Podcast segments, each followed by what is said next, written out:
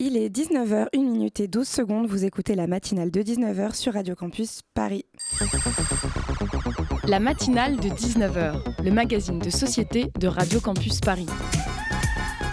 On y parle de sujets sérieux, de sujets moins sérieux, de ce qui se passe en Ile-de-France et de débats pas forcément consensuels.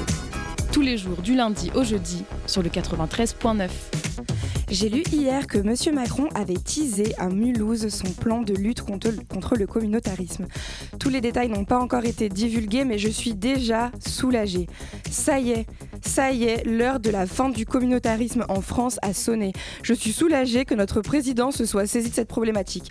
Enfin, enfin des actions concrètes contre le fait qu'il n'y ait que des blancs au gouvernement, que des hommes dans les postes à responsabilité, que des riches dans les bonnes écoles et que des islamophobes dans les débats sur la laïcité. Et oui, le communautarisme c'est fini, il est l'heure de se mélanger.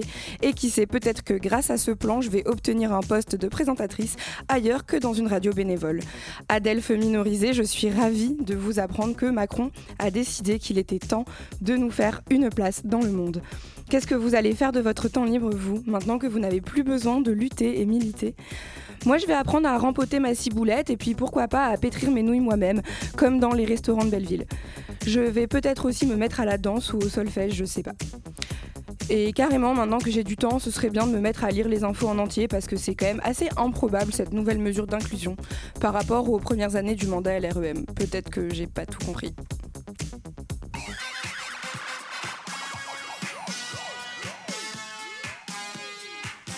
Dans cette première partie d'émission, nous serons en non-mixité autour de la table. Mylène et moi avons l'honneur d'être avec Maboula Soumaoro, docteur en civilisation du monde anglophone et spécialiste en études africaines américaines et de la diaspora noire africaine.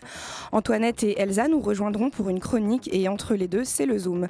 Dans ce Zoom, Margot Molvinger nous parlera de l'adaptation de la pièce Play Loud par le collectif Géranium dont elle fait partie.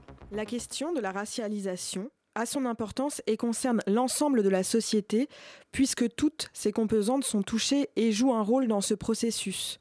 Car la race existe pour toutes et tous, il s'agit en réalité de se voir favorablement ou défavorablement racialisé. Pour rester schématique, il n'existe pas de noir sans blanc. Intégrons cela rapidement afin de pouvoir plonger dans les méandres et complexités de l'intersectionnalité. La catégorisation raciale n'est que l'une des nombreuses composantes du système sociétal que l'ère moderne occidentale a produit. La lutte antiraciste peut alors être menée par le biais de pratiques reposant sur le corps et le vécu puisque la violence raciste s'est abattue sur les corps et les vécus. Ne serait-ce que lire et écouter ces nouvelles générations d'antiracistes devrait être la moindre des choses. Les disqualifier systématiquement relève précisément du racisme. Pour finir, L'un des arguments fréquemment brandis par les dirigeants de cette action coordonnée de dénonciation des personnes et organisations qui seraient responsables de mettre à mal le vivre ensemble, si facilement invoqué, nous sommes d'aller de l'avant et de cesser de ressasser le passé. Cet argument ne peut pas tenir car le passé est systématiquement convoqué précisément pour justifier le présent. Le passé d'ailleurs explique le présent.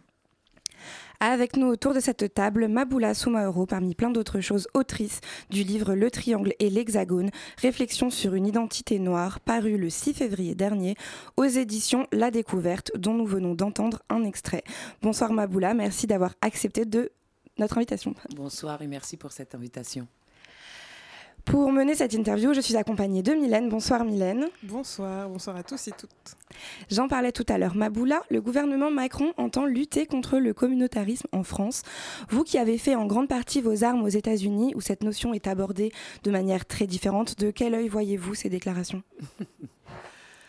D'un œil euh, peut-être euh, fatigué, blasé, euh, la, lutte, contre le communautarisme en France, notamment en France hexagonale, parce que c'est de cet endroit dont il s'agit, puisque la France se déploie dans d'autres territoires, et je ne sais pas si on parle de communautarisme là-bas, mais c'est une autre question. Donc, faudrait qu'on, on devrait commencer par une définition du communautarisme. Qu'est-ce qu'on entend par communautarisme?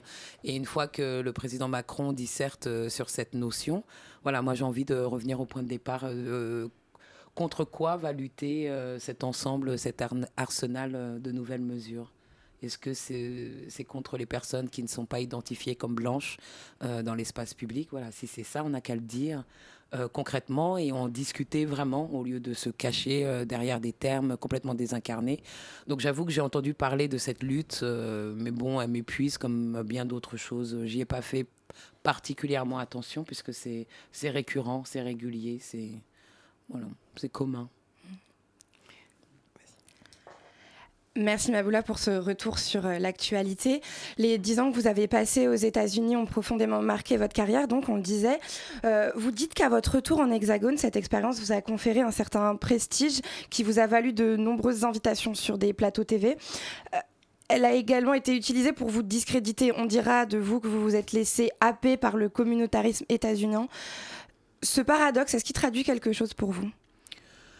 Oui, ce paradoxe, peut-être qu'il euh, euh, traduit l'impossibilité euh, de m'en créer moi en tant que personne, mais peut-être d'autres personnes qui ont, on va dire, les mêmes origines sur ce territoire national. C'est ça, il y a toujours un problème par rapport à la façon dont on se comporte, la façon dont on s'exprime, des choses, une fois qu'on est critique, cette propension à la critique serait toujours imputable à nos origines, par exemple les origines de nos parents, ou là, dans mon cas, à ma déformation euh, par, euh, par l'Amérique, par les États-Unis, alors que on accepte les États-Unis euh, assez passivement en France depuis au moins la Deuxième Guerre mondiale, si ce n'est la première. Donc cette culture américaine ou cette pensée américaine, en tout cas tout ce qui aurait attrait aux États-Unis, devient problématique quand apparemment ce ne sont pas les bonnes personnes qui, qui s'inscrivent dans cet espace. Donc en fait, je trouve que cette, euh, cette injonction, non pas cette injonction, mais ce paradoxe à me dire euh, que mon mode de pensée euh, viendrait des États-Unis ne s'appliquerait pas du tout euh, à la France. C'est ridicule puisque déjà ça, ça, montre, ça témoigne d'une grande méconnaissance des États-Unis. Moi j'ai été euh, à l'université principalement aux États-Unis en tant qu'étudiante, mais également en tant qu'enseignante. Et parmi mes collègues, qu'ils aient été étudiants ou euh, enseignants, il y a des gens qui viennent du monde entier en fait. Donc j'ai rencontré des Français aux États-Unis qui m'ont formé également. j'ai rencontré des gens issus du continent africain, de la Caraïbe, de l'Amérique latine euh, principalement. Donc, qu'est-ce que ça ne tient pas en fait Qu'est-ce que c'est que les États-Unis euh, euh, tels qu'on les envisage depuis la France? Donc voilà, c'est pour moi c'est une méconnaissance. C'est juste une, une, façon de disqualifier certains discours lorsqu'ils émanent de certains corps, je dirais. Euh, justement, dans le triangle et l'hexagone, qui est sous-titré Réflexion sur une identité noire, vous dites justement que votre identité de femme noire s'est euh, révélée un peu aux États-Unis.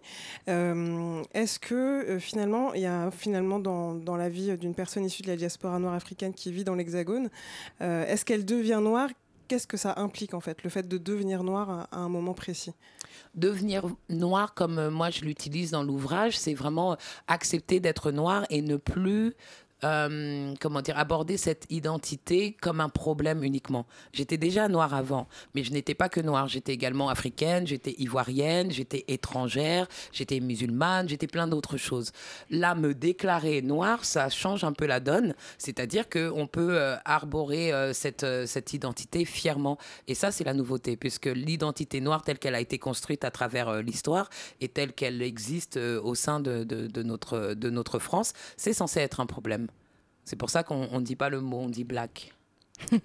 C'est vrai, mais dans, ce terme, d'ailleurs, vous, vous, enfin, vous le dites à un moment de, l'ouvrage que l'usage des termes est important et que, et que finalement, euh, le mot noir n'est très rarement utilisé, qu'il est renvoyé euh, à une problématique de, de, la race aussi. Oui, de la, de la race telle qu'on l'aborde ici, c'est-à-dire que euh, être black, en fait, pour moi, pointe vers euh, l'impossibilité, encore une fois, de nous ancrer.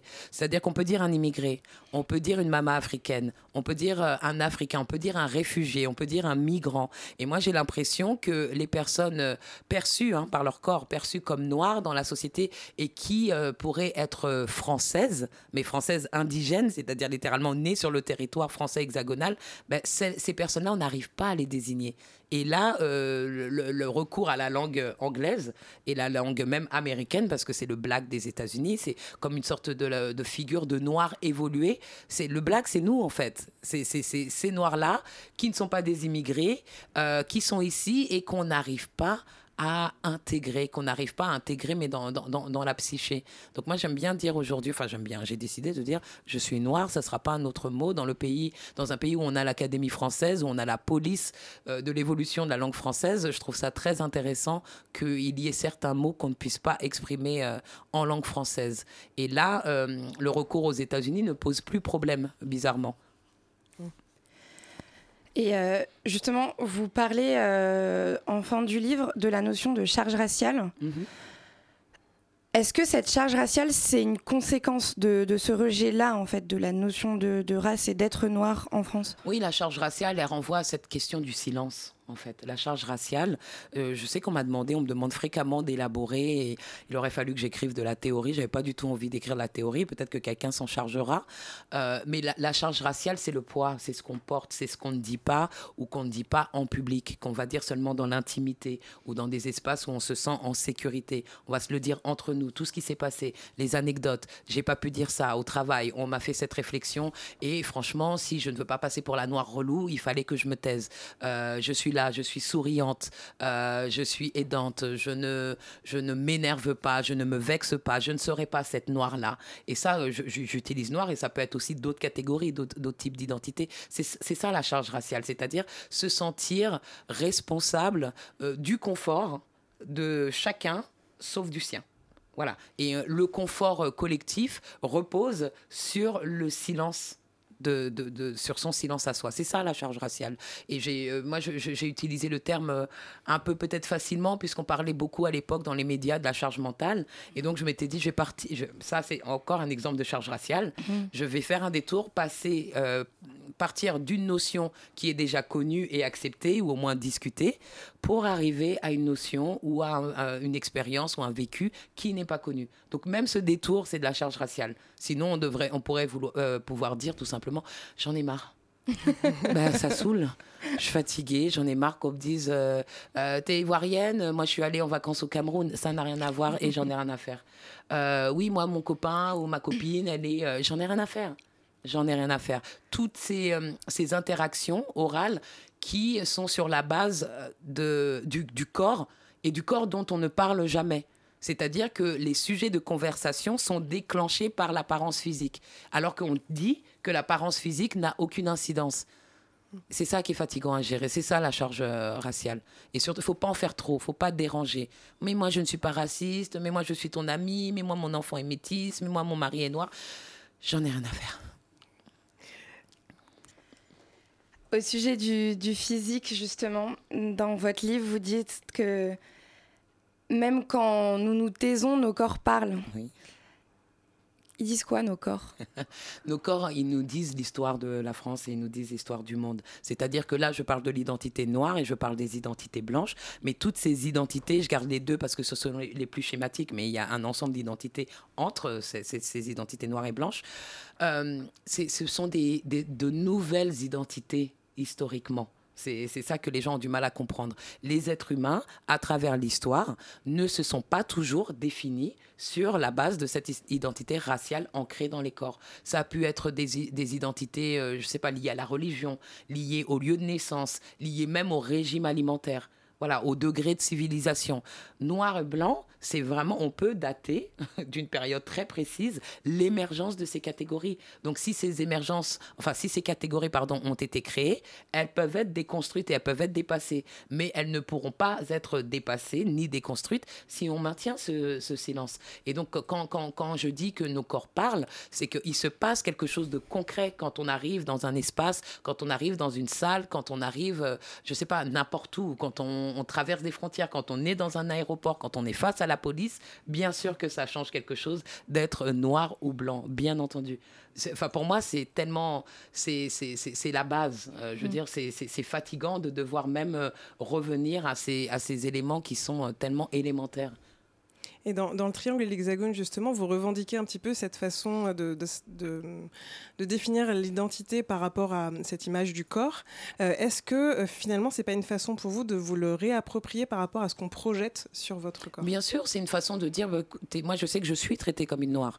Donc arrêtons le déni, arrêtons la mascarade, faisons tomber les masques et puis avançons.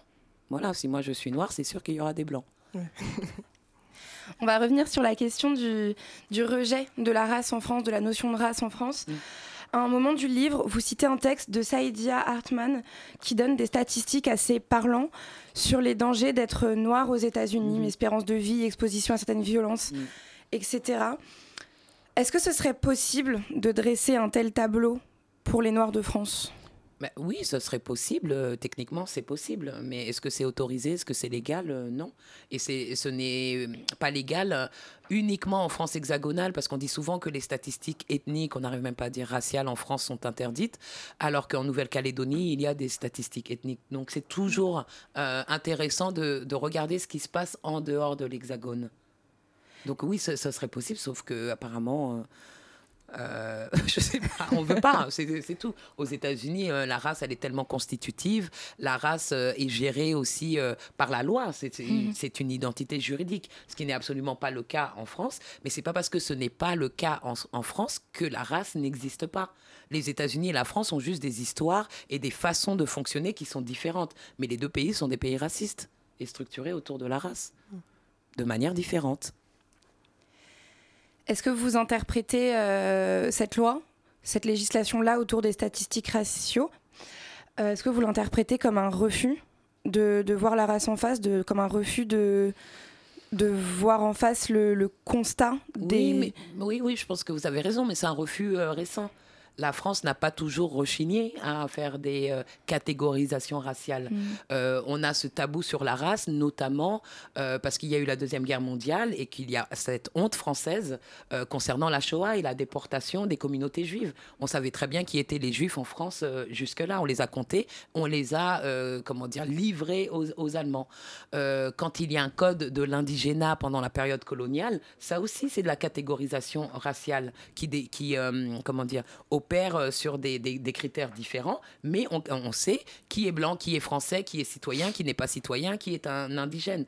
Quand on parle, euh, je sais pas moi, dès la fin du XVIIe siècle, pardon, du code noir, on parle du code noir, c'est pas le code rouge, c'est pas le code bleu. Euh, donc voilà, ce tabou sur la race, en vérité, il est assez récent. Il est assez récent en France hexagonale. Est-ce que justement cette difficulté à utiliser le mot race et finalement à l'intégrer ou à concevoir euh, qu'il y a effectivement un rejet euh, de la race. Est-ce que ce ne serait pas aussi lié au fait que euh, la France, et comme vous le dites dans l'ouvrage, a du mal à intégrer ces colonies mm. et de justement de prendre en compte que ces colonies ont existé et qu'aujourd'hui il y a peut-être un comportement qui, qui continue dans cette... Bien sûr, c'est un, un déni total parce qu'il y a qui s'est passé euh, en terre hexagonale et ce qui s'est passé en dehors de cette terre hexagonale. Et c'est ça la différence majeure avec les États-Unis. Aux États-Unis, la population euh, qui descend des esclaves, elle était sur place. Il a fallu la gérer, il a fallu la discriminer, il a fallu la violenter, mais en tout cas, elle était là. En France, l'esclavage, par exemple, n'était pas euh, autorisé dans l'hexagone mais ça ne veut pas dire qu'il n'a pas euh, existé ailleurs. Donc il y a ce statut aussi euh, colonial avec euh, est-ce que les territoires dits d'outre-mer aujourd'hui, est-ce que c'est des colonies, pas des colonies? Techniquement, ce sont des départements ou des régions ou des, territoires. Et puis il y a toute l'histoire coloniale qui, qui a atteint son terme à partir du début des années 60 de manière violente ou apaisée selon les endroits et les périodes. Donc voilà, il y, a, une sorte de division, il y a une sorte de dichotomie. Il y, y aurait la France hexagonale et puis il y aurait le reste du monde, alors que la France est une des plus grande puissance maritime dans le monde aujourd'hui encore, notamment parce qu'elle a des territoires qui se situent en dehors de l'Hexagone. L'Hexagone exclut même la Corse pour donner une idée aux gens. Même la Corse ne fait pas partie de l'Hexagone. Et pourtant, Dieu sait à quel point la France euh, s'attache et, euh, et, tient à garder euh, la Corse dans son giron. Donc voilà, c'est juste élargir un peu cette vision de manière à pouvoir s'expliciter ou de manière à, expliquer ou de voir, de, mm, avoir de manière plus claire qui peuple cette France et depuis quand et de quelle manière. Voilà, donc il y a des continuités évidemment. Vous restez avec nous, Maboula, tout de suite une pause musicale.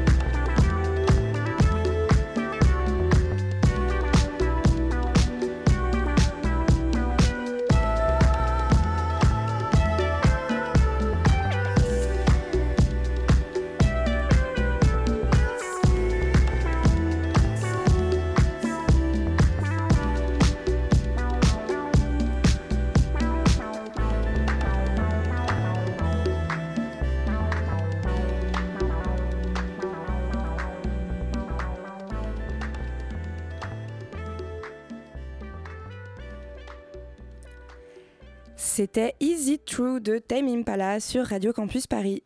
La matinale de 19h. Nous sommes toujours avec Maboula Soumaoro, dont l'ouvrage le plus récent est Le Triangle et l'Hexagone, aux éditions La Découverte. Euh, Maboula Soumaoro, du coup, dans le triangle et l'hexagone, vous parlez beaucoup, vous prenez le parti dès l'introduction de parler de vous, de vos parents, euh, de votre prénom, de différentes langues, le français, euh, etc., et de vos rapports surtout à vos sujets de recherche. Est-ce que, en tant que chercheuse, c'est quelque chose qu'on préférait que vous ne fassiez pas? Euh, oui, je pense que clairement, c'est quelque chose que je n'étais pas censée faire. Euh, donc euh, souvent, je viens d'avoir une, conversation avec un journaliste qui me, qui me disait qu'il aurait aimé avoir un, ouvrage scientifique pur et dur, La condition noire de Papendiaï.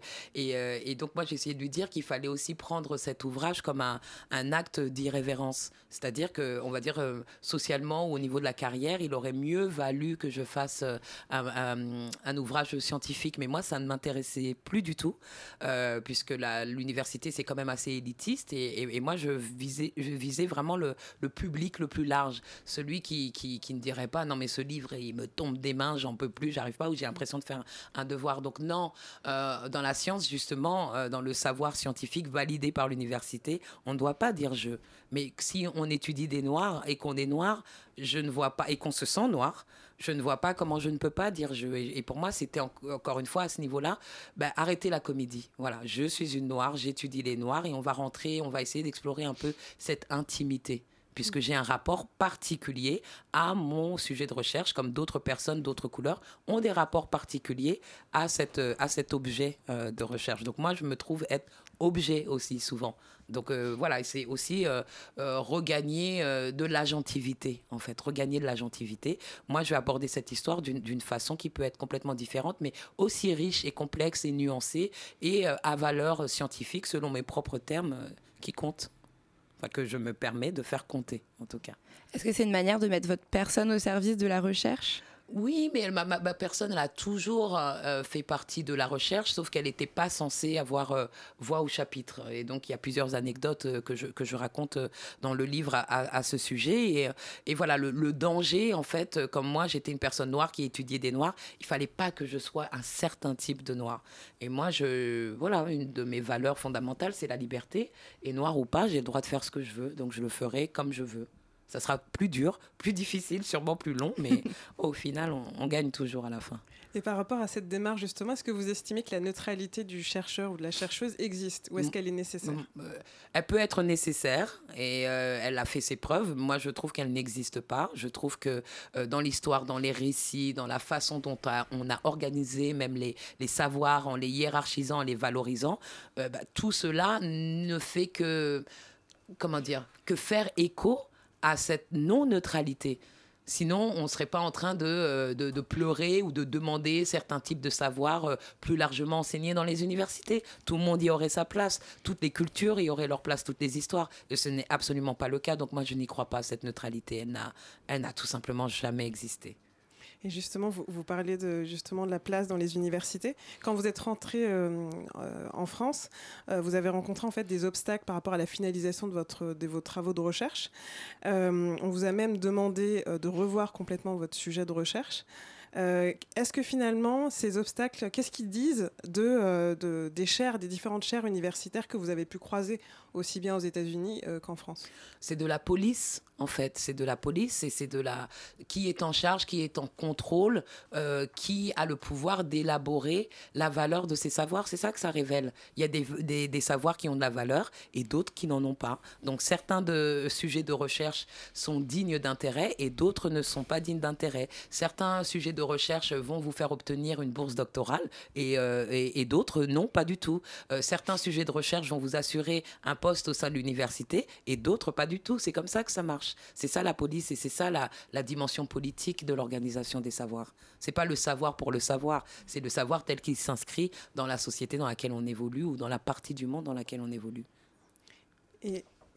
On en a parlé récemment, nous, dans, la matinale euh, à Radio Campus. Est-ce que, euh, est que vous avez un retour ou quelque chose à dire sur euh, la LPPR dont on parle en ce moment et sur son éventuel impact sur les futurs ou actuels doctorants, chercheurs, enseignants racisés? Parce que je peux dire vraiment globalement, parce que c'est pas un dossier que je maîtrise, pourtant il me concerne également. Et euh, je sais qu'il y a des actions euh, qui vont être euh, menées la, journée du 5 mars notamment et à Paris 8. Enfin, j'ai déjà reçu des informations à ce sujet. Bien sûr qu'on je veux dire, on, s'achemine vers un modèle néolibéral qui, de toute façon, impactera toujours le, plus négativement les populations les plus marginalisées. Donc, évidemment, les personnes qui cherchent à avoir accès à cet euh, espace ultra-élitiste qu'est l'enseignement supérieur euh, seront euh, davantage précarisées, ça c'est sûr. Et parmi ces personnes précarisées, ben, les personnes déjà précaires le seront encore plus. Donc, les minorités de tout type le seront encore plus. Sont impactées. Du coup, je, voulais revenir aussi sur la notion euh, par rapport aux chaires universitaires.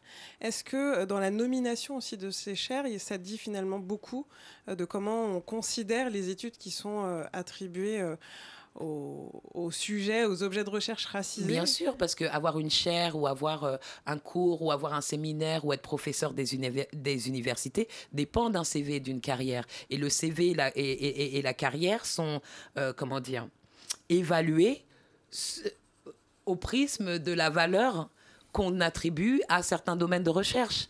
Donc, euh, si vous êtes euh, spécialiste, euh, je ne sais pas moi, de quelque chose qui est souvent lié, un sujet de recherche qui est lié à une population, à une communauté qui est déjà défavorablement traitée, il y a peu de chances que vous obteniez une chaire à la Sorbonne. C'est comme ça que ça marche. Donc, qui est professeur des universités Qui obtient un poste Qui mène sa thèse jusqu'au bout Qui est soutenu financièrement pour sa thèse C'est ça les questions. C'est comme ça que ça se déploie les, les inégalités. Donc, même la construction elle-même ou l'organisation l'organisation des disciplines, les départements. Euh, l'histoire, c'est ça. L'anglais, c'est ça. La science politique, c'est ça. Et eh ben même ça, ça, devrait, ça, pourrait être questionné. J'espère d'ailleurs que, que, ça sera questionné et qu'on pourra organiser les savoirs différemment et la diffusion de ces savoirs. Mais il y a une lutte euh, au niveau de la hiérarchie qui est euh, impitoyable. Voilà, qui est impitoyable. Seuls les professeurs des universités sont habilités à diriger des recherches doctorales. Mavoula, vous, vous en parlez dans le livre. Vous êtes régulièrement invité à participer au fameux grand débat de la télévision. Vous êtes donc déjà retrouvé à parler de race avec Alain Finkielkraut, par exemple, ou ce genre de personnes qu'on trouve euh, dans ce type d'émission. Euh, ici à Radio Campus Paris, il y a pas mal euh, d'étudiants qui souhaitent bah, devenir journalistes un jour, peut-être faire de la télévision, participer peut-être à ce genre de débat. Est-ce que vous avez des petites astuces Où est-ce que vous puisez votre force pour participer Alors, euh, peut-être que ah, donc, la force ou le petit courage que je peux avoir euh, euh, pour participer à ce genre de débat, euh, c'est vraiment lié à une, euh, voilà, des convictions profondes. C'est tout. C'est parce que sinon, je n'ai aucun intérêt pour l'exposition ou pour les médias euh, en eux-mêmes. Je sais très bien la scénarisation. Je sais très bien ce que je suis censé représenter dans ces espaces. Et la, la, seule force, peut-être, pourrait être la légitimité ou la, je veux dire, il n'y a plus de doute sur, je sais pas, mon doctorat, mon statut, ma carrière. La force, je la puise aussi du temps que j'ai passé à l'étranger. J'aime souvent à penser que je ne sais pas quel genre de noir je serais devenu si j'étais resté en France. Je ne sais pas quelle stratégie de résistance, euh, je ne sais pas à quel degré j'aurais pu être aliéné, puisque la France nous force à, euh, comment dire, à résister et encourage très fortement l'aliénation de, euh, pour certaines populations. Donc, il n'y a que la dignité qui peut nous sauver. c'est-à-dire avoir le plaisir d'aller dans, des, dans des arènes. C'est des arènes, là, je suis à Radio Campus, je suis bien, il n'y a pas d'hostilité, on discute, on s'écoute, il n'y a pas de souci. Il y a d'autres radios, le mainstream, on sait très bien que c'est la guerre. Je sais très bien que mon corps n'est pas le corps habituel. Je sais très bien que mon discours n'est pas le discours habituel. Donc quand j'y suis invité, je sais très bien que c'est une confrontation. Il faut y aller la tête haute, c'est tout. Merci, merci beaucoup Maboula d'être venue au micro de la matinale de 19h. Merci Delia et Mylène. Merci, pour cette invitation paisible. Merci beaucoup à vous. Tout de suite, une pause musicale sur le 93.9.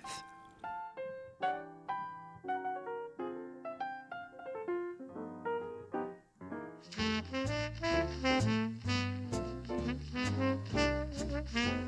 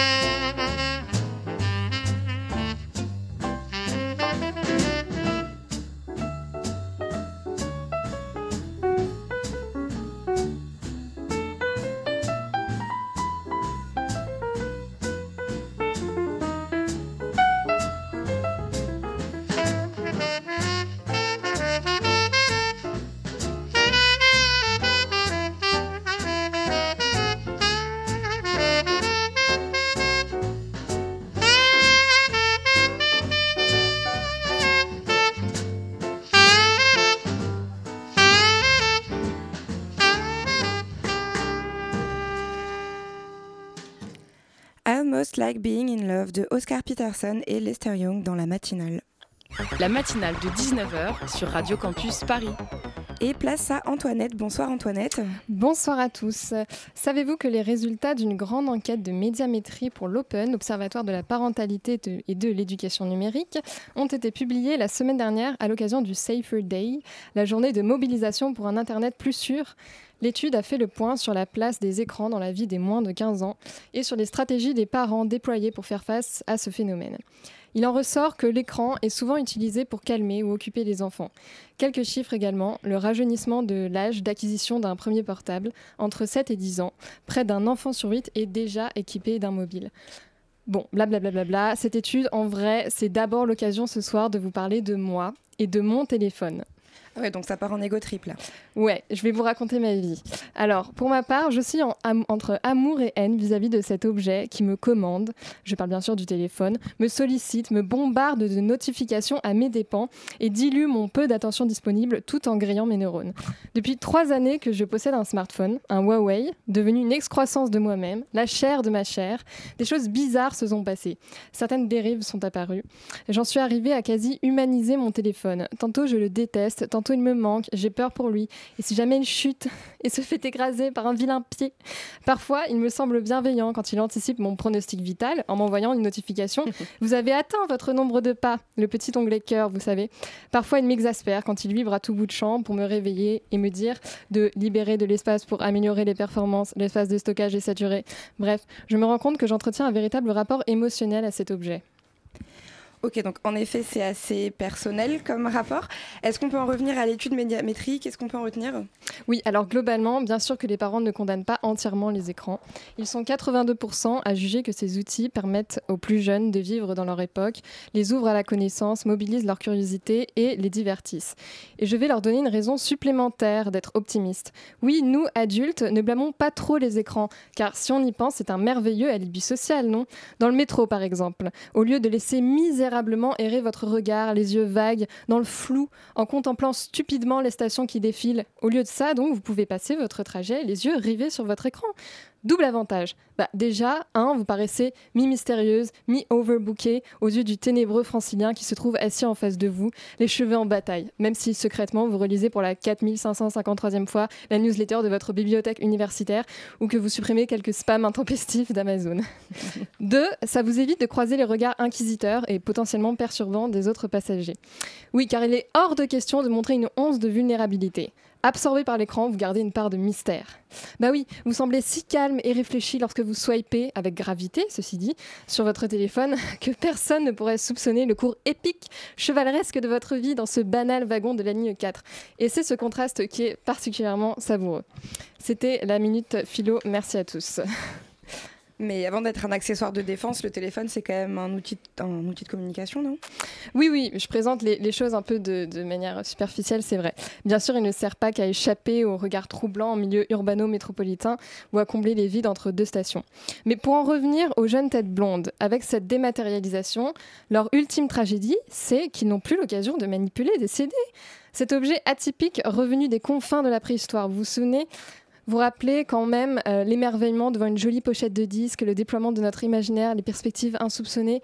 Perso, moi, je me souviens avoir bien déliré devant la pochette de l'album Nursery Crime de Genesis, par exemple. Bon, entre ça et mon prénom, décidément, vous saurez ce soir tout sur mes traumatismes d'enfance. Donc, une sorte de couverture semi-psychédélique où on voit une dame vêtue d'un tablier, surmontée d'une coiffe et qui est armée d'un maillet sur une sorte de terrain de golf sur fond jaune. Et je peux vous dire qu'à 6 ans, bah, ça fait cogiter. Et après, t'écoutes pas la musique forcément de la même façon. Tu utilises des, liens biscornus avec l'image, enfin entre l'image et, et la musique. Alors attention, je dis pas, c'est super la dématérialisation la possibilité d'accès à la musique via YouTube ou Spotify, etc. Mais quand même, les pochettes d'albums qui nous trituraient les méninges, bah, c'était pas pareil. Bon, ça y est, j'arrête euh, mon quart d'heure, euh, c'était mieux avant, c'est passé, mais allez, avouez-le, on est tous un peu nostalgiques de certains objets qui ont bercé notre enfance et ça fait pas de nous d'horribles et ronflants réactionnaires pour autant, si. Bon, pour preuve, j'en appelle à l'homme pâle qui est nostalgique d'une époque qu'il n'a même pas vécue, avec la chanson 70, qui scande en boucle ce refrain lancinant. 70, un âge que j'attendais sûrement jamais. Voilà.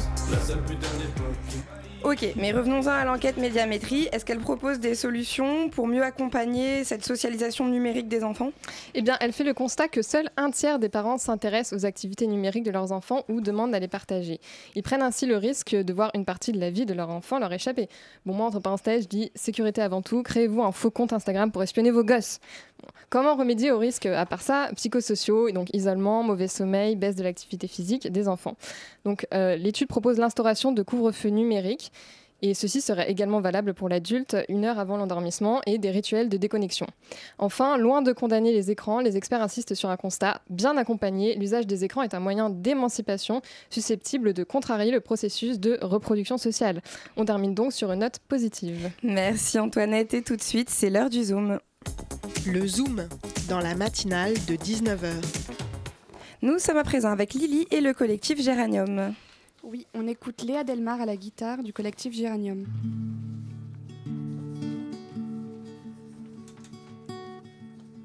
I, I wish you could swim like the dolphins, like dolphins can swim.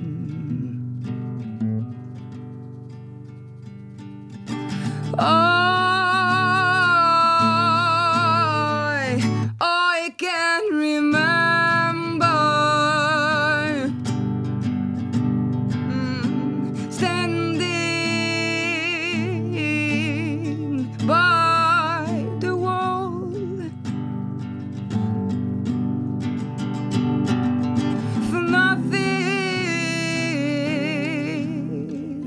keep us together.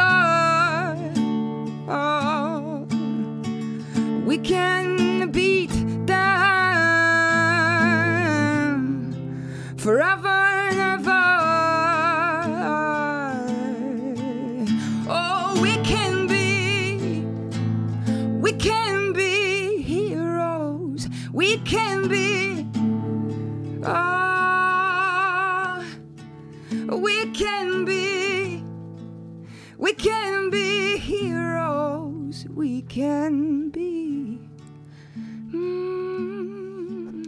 Merci Léa. Nous sommes ce soir en compagnie du collectif de théâtre Géranium, représenté par Léa Delmar et Margot Georgia Molvenger.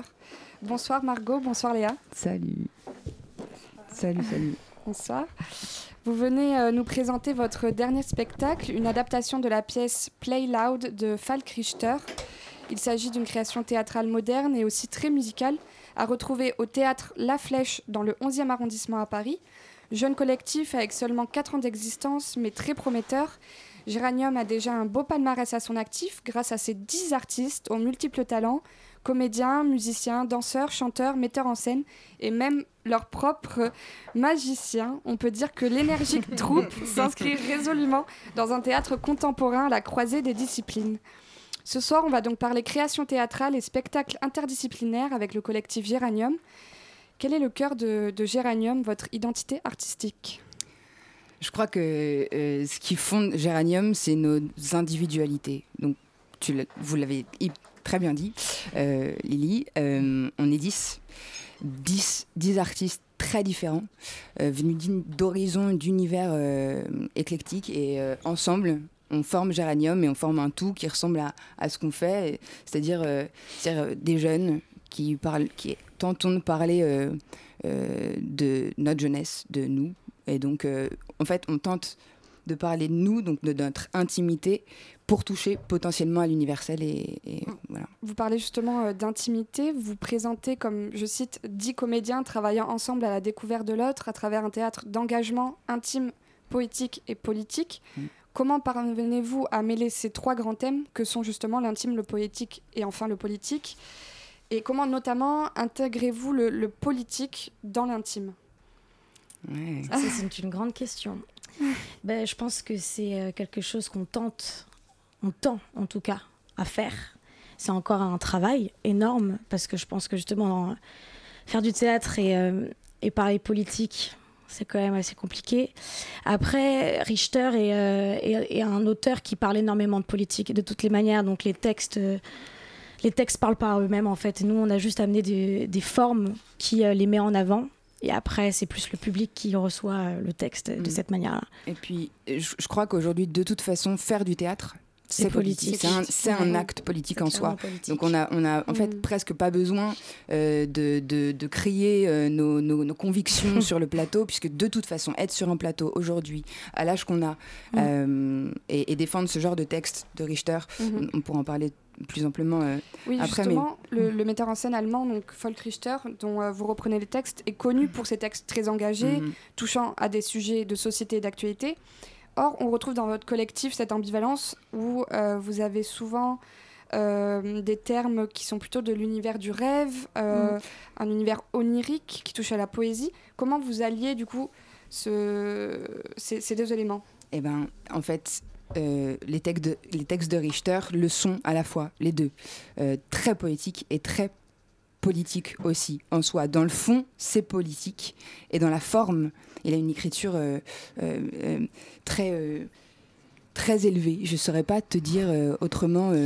c'est et nous on essaie, on ouais. essaie de choper cette langue Mm. très poétique et à la lecture c'est compliqué à la lecture, parfois, euh, c'est dur à lire euh, Richter. Et en même temps, euh, une fois qu'on nous, on, prend dans notre bouche et qu'on essaie de le, de le sortir, et ben ça devient assez concret.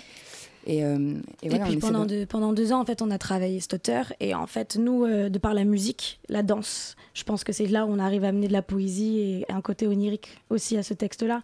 En fait, on a essayé justement les textes qui sont très formels, très politiques, de mettre de la poésie, que ce soit, euh, par exemple, euh, dans le spectacle, il y a un, un texte qui s'appelle YouPorn, et on a mis euh, Les vieux amants dessus, de Brel. Donc ça amène une poésie sur du politique en deux secondes.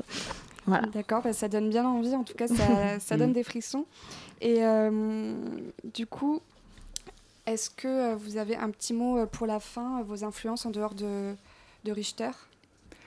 Euh, eh ben, euh, on peut te parler de, de notre, euh, notre influence personnelle à tous. Euh, Mm. On est nés dans les années 90, on est des enfants euh, des années 90, et, euh, et on a, dans le spectacle par exemple, on, on traverse Britney, Mm. on traverse euh, euh, Les Vieux Amants aussi, Brel, c'est pas Mm. notre génération, et en même temps on la ramène à nous.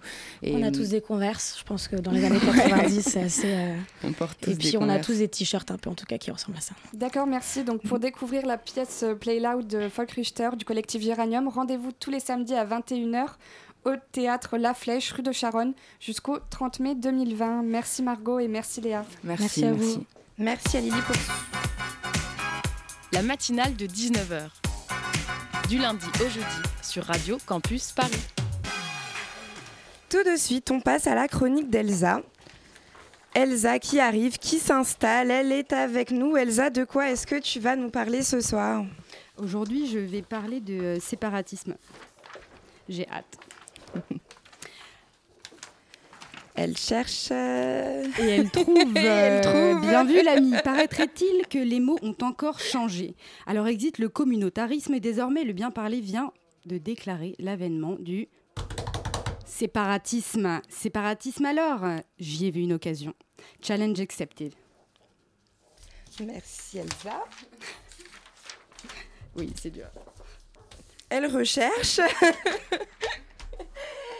Je crains le pire, Elsa, raconte-moi tout. Et vous avez raison, vous savez, l'aficionados de rhythm and poetry que je suis, eh bien aujourd'hui le monde du rap est en deuil, oui. Encore une fois, un brave est tombé sous les feux du lobby LGBT, un de plus, toujours un de trop. Ceux qui cherchaient en cobalader ce père, ce frère, cet ami qui n'ont jamais eu, ressentent aujourd'hui le vide glaçant d'une trahison de l'intime, en comprenant avec effroi que s'il est béton, c'est qu'il est con. Mais bien malin celui qui aurait pu venir voir ce séisme.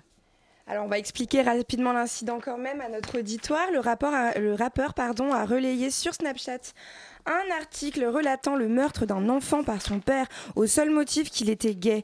Le screen est agrémenté d'un smiley étrangle un smiley de deux mains donc qui se serre la main et euh, de la mention bien joué. Quelle précision, Delia. S'ensuit depuis des déprogrammations en chaîne Garo Rock, Mainstream Festival, Main Square Festival, pardon, Dour, Wheel of Green, Mars Attack. Mais Twitter me dit dans l'oreillette qu'Al Capote est lui toujours maintenu.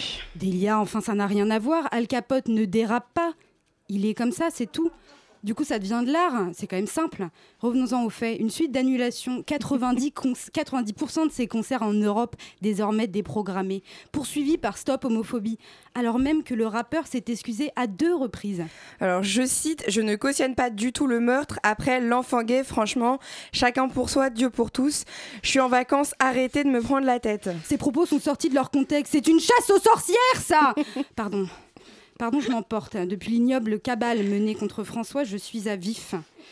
Mais depuis quand? Depuis quand, quand on s'excuse, tout n'est pas pardonné? Ce n'est quand même pas très Charlie, ça, Delia. Alors qu'au baladé du 7 me donne néanmoins l'opportunité d'aborder l'un de mes thèmes préférés, la complexe ablation de l'homme chez l'artiste. Débat numéro un pour réaliser que vos proches sont des cons. D'expérience, je vous le confirme. Alors doit-on méchamment emprisonner des artistes au simple motif qu'ils ont violé, volé, discriminé et ou qu'ils ont été condamnés? Vous me voyez venir? Oui, de loin. Delia, vous êtes vraiment très perspicace. Alors, je m'interroge, le génie artistique n'implique pas un affranchissement de la morale pour atteindre une liberté nécessaire à la création? Imaginez qu'on purge les arts des pervers, des racistes, des homophobes, des misogynes. Déjà, on vaudrait pas mieux qu'un simple régime totalitaire bas de gamme. Et surtout, qui resterait-il? Personne, vraiment. Angèle et Francis Lalanne? L'enfer Alors, je crois qu'on n'a même pas à se poser la question de la morale. Dormez tranquille. La France est toujours la terre de l'exception culturelle, championne du séparatisme, terre d'asile, de violeurs condamnés. Ah, qu'est-ce que c'est trop bon la vie d'artiste. Hein pardon, correction, d'hommes blancs privilégiés qui jamais n'auront à descendre de leur piédestal pour répondre de leurs actes et qui seront célébrés par les plus hautes institutions culturelles de notre pays sans jamais que soit fait mention de leurs crimes. Car si Koba est con, il bénéficie à minima des circonstances atténuantes de l'environnement dans lequel il a grandi alors que Roman Polanski échappe à la justice depuis 43 ans. Que cette tragédie ne fasse néanmoins pas oublier à tous qu'il est nécessaire de continuer à niquer les PDG et à ne pas voter Rachida Dati. Merci, Elsa. C'est la fin de cette matinale. On remercie Mylène pour la première partie de cette émission. Mylène que ses fans pourront retrouver ce soir à 21h sur Radio Campus Paris dans Histoire 2, une émission qui s'intéresse à l'histoire des musiques noires. On remercie également Antoinette et Elsa pour leur chronique et Lily pour le Zoom. Merci également à Jules pour la coordination de l'émission et à Antonin pour la réalisation. La matinale de 19h revient demain, même heure, même antenne. Tout de suite, c'est Extérieur Nuit avec Elisabeth. Thank you.